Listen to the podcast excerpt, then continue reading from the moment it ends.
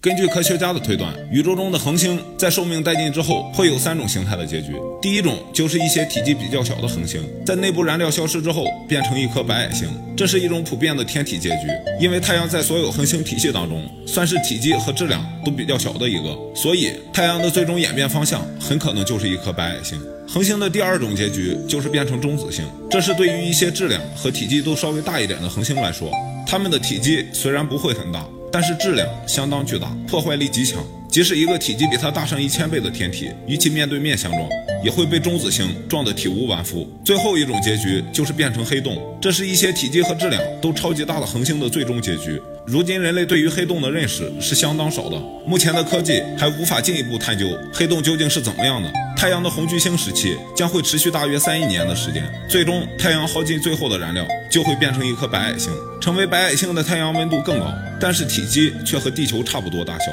但是太阳的质量在之前是很大的，所以白矮星时期的太阳是一颗密度非常高的天体。白矮星内部不再继续着核聚变反应，它将太阳的余热散发到宇宙中，自身逐渐冷却，失去光芒。至于那些在红巨星时期存活下来的太阳系的行星，将会继续围绕着成为白矮星的太阳旋转，直到永远。